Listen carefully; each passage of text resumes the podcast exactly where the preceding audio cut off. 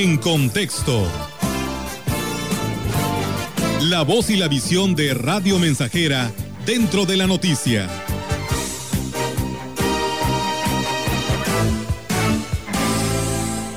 Los pleitos por el poder. El poder atrae, hipnotiza, tiene esa fuerza y ese dulzor que enajena a quienes lo llegan a experimentar. La creencia equivocada de que ejercer el poder le da facultades al ciudadano que es el elegido para encabezar o formar parte de un gobierno, de disponer a su libre arbitrio de la riqueza ciudadana. Eso es lo que ha hecho vital la regulación, la legislación que acote el actuar de los políticos o aspirantes a hacerlo.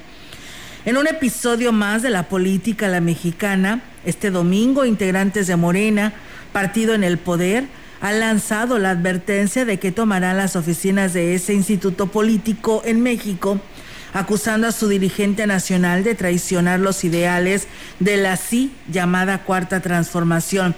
El motivo, las candidaturas en San Luis Potosí. Los integrantes del PAN también traen lo suyo, una división al interior del partido debido a que, según la visión de los inconformes, quienes se perfilan para abanderar el albiazul, no es el idóneo y la acusación hacia los dirigentes es de traición hacia los postulados de ese instituto político. A final de cuentas, todo se reduce a lo mismo, los pleitos son por el poder. Esto nos lleva a reflexionar y a concluir que lo que nos hace falta, perdón, a los mexicanos es liberarnos de la apatía y seleccionar para las candidaturas a personas honestas y con conciencia ciudadana. Nos faltan personas buenas, bien intencionadas y con afán de servicio.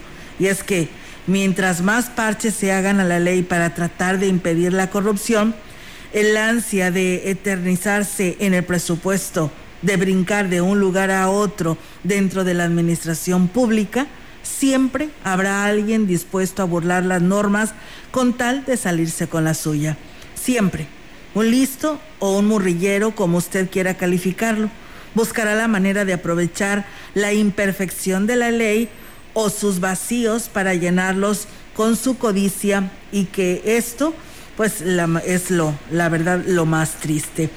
La verdadera transformación para México no es la que parte del poder hacia abajo, sino todo lo contrario. Su origen está en el núcleo familiar, en educar a sus hijos de tal manera que prevalezca en su conciencia el sentido de solidaridad, de apoyo al prójimo. Cortar el mal desde el raíz es premisa fundamental. Solo la educación nos hará una sociedad justa y equitativa. Pobres y ricos siempre existirán. Lo importante es que los ricos obtengan sus bienes de manera lícita, sin pisotear a nadie y que para los menos favorecidos, los pobres, tengan siempre una ventana abierta a la prosperidad que sea proporcional a su esfuerzo y dedicación. Aunque dicho sea de paso, la mayor riqueza que podemos acumular no está en lo material. ¿No lo cree usted?